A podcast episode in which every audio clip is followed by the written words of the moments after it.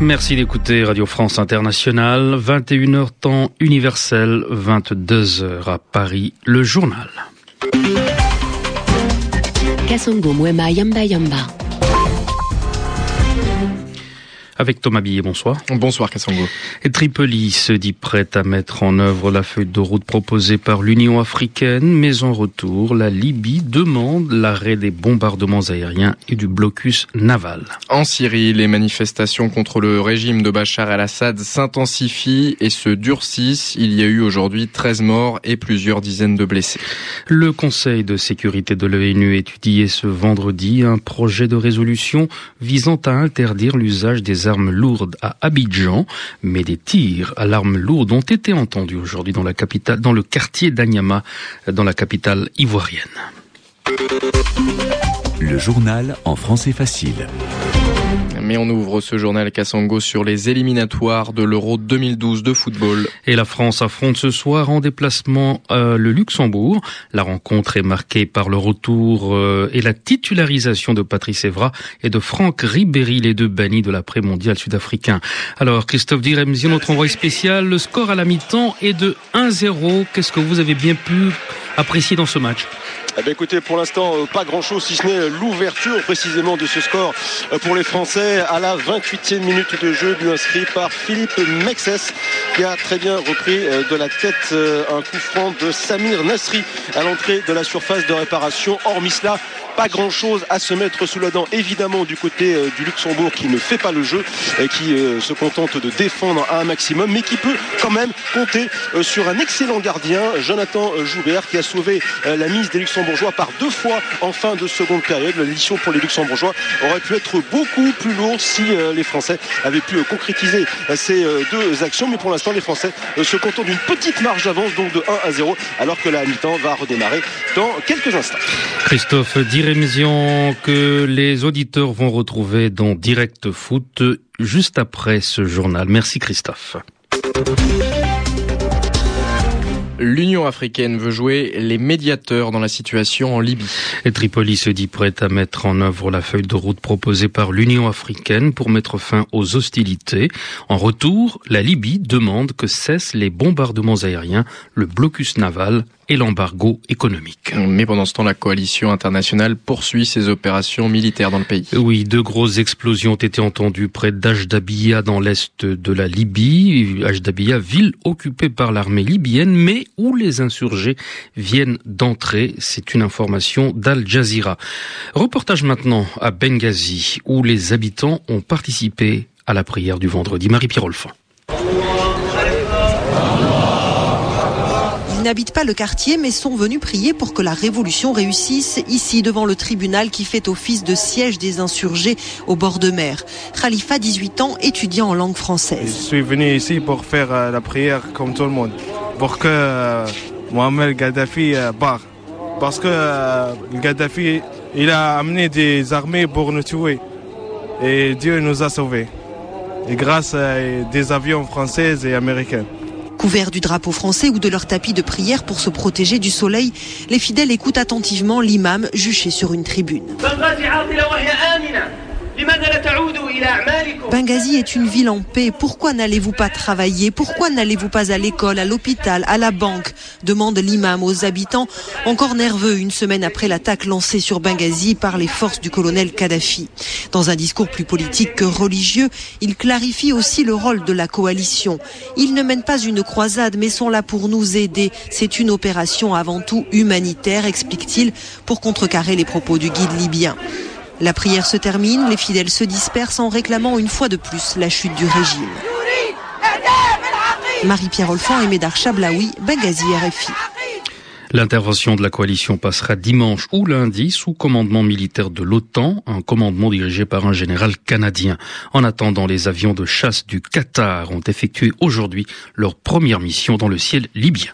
En Syrie, la police a dispersé une manifestation en plein centre de Damas. Quelques centaines de personnes se sont rassemblées pour soutenir le mouvement de contestation dans la ville de Dera, dans le sud de la Syrie.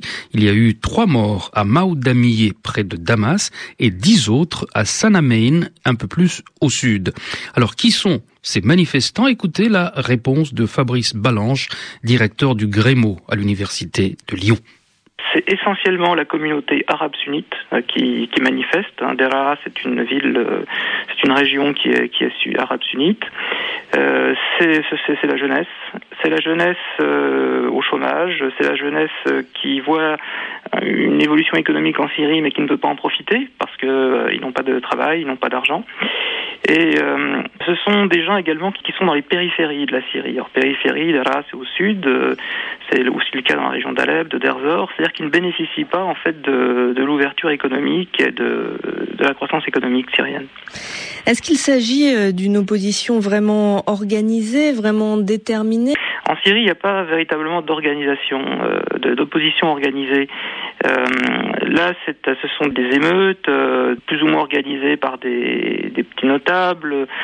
Euh, on n'avez pas de parti d'opposition en Syrie qui peut structurer justement cette, révolte. Bachar el-Assad a été assez habile ces dernières années pour euh, attirer vers lui euh, la, bourgeoisie syrienne, la bourgeoisie sunnite, en, créant des, holdings qu'il qui contrôle, lui et son cousin Rami Marlouf. Donc il n'y a pas véritablement de relais dans les élites syriennes pour le contester. Fabrice Balange de l'Université de Lyon avec Emmanuel Michel. En Jordanie, la police anti-émeute a dispersé le camp des jeunes manifestants au centre d'Aman, la capitale, et procédé à plusieurs arrestations. Ces premiers affrontements ont fait un mort, on ignore les causes de son décès, et plus de 130 blessés. Marouf al-Bakit, le Premier ministre jordanien, juge ces violences inacceptables et accuse l'Égypte de donner des instructions aux islamistes. Benjamin Menace de réagir avec une grande force aux tirs de roquettes palestiniennes tirées depuis la bande de Gaza en direction du territoire palestinien. Le Premier ministre israélien fait cette déclaration après l'audience qu'il a accordée à Robert Gates, le secrétaire américain de la Défense actuellement en tournée au Proche-Orient. Israël promet désormais de déployer un bouclier anti-roquettes près de Gaza. Le Conseil de sécurité étudiait ce vendredi un projet de résolution visant à interdire l'utilisation des armes lourdes à Abidjan. Mais aujourd'hui, des tirs à l'arme lourde ont résonné pendant plusieurs heures dans le quartier d'Anyama à Abidjan. Le Kangbagbo, lui, renouvelle son appel au dialogue avec Alassane Dramane Ouattara. Cyril Ben Simon a demandé à Awadon Melo, le porte-parole, quelles sont les exigences auxquelles il renonce aujourd'hui. L'Union africaine a fait des propositions il est aujourd'hui question de trouver un schéma de discussion autour de ces propositions. Par conséquent, il y a déjà un canevas qui est tracé et nous pensons que ce canevas-là est un cadre de discussion qu'il faut profiter pour pouvoir sortir de la crise. C'est-à-dire qu'un départ du pouvoir de Laurent Gbagbo est envisageable Il ne faut pas appréhender le problème de cette façon puisque dans les propositions de l'Union africaine, il y a deux dimensions. La première dimension, c'est qu'ils reconnaissent le Conseil constitutionnel comme le seul organe habilité à désigner un président de la République. Et en même temps, ce même Conseil constitutionnel a déjà désigné Laurent Gbagbo comme président de la République de Côte d'Ivoire. Et de l'autre côté, l'Union africaine demande à ce que M. Ouattara soit investi. Il y a problème. Donc, tous ces problèmes-là qui n'ont pas été réglés doivent faire l'objet de discussions pour voir la faisabilité des propositions qui ont été faites et comment parvenir à sortir de la crise? C'est ça le plus important.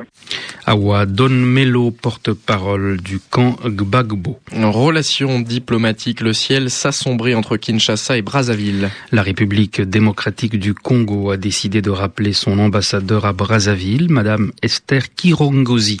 Kinshasa exprime son mécontentement devant le refus de Brazzaville d'extrader des personnes citées dans des actions de déstabilisation des institutions de la République démocratique du Congo. Au Japon, Naoto Kan confesse la situation reste imprévisible. Un aveu d'impuissance du Premier ministre japonais deux semaines après le séisme et le tsunami qui ont frappé le pays. Le système de refroidissement dans la plupart des réacteurs de la centrale nucléaire de Fukushima ne fonctionne toujours pas. Réunis en sommet à Bruxelles aujourd'hui, les dirigeants européens ont entériné, ils ont confirmer le principe de test de résistance à mener dans l'ensemble des 143 réacteurs nucléaires civils de l'Union européenne. Voilà, c'est la fin de cette édition euh, du journal en français facile. Merci à tous de l'avoir écouté.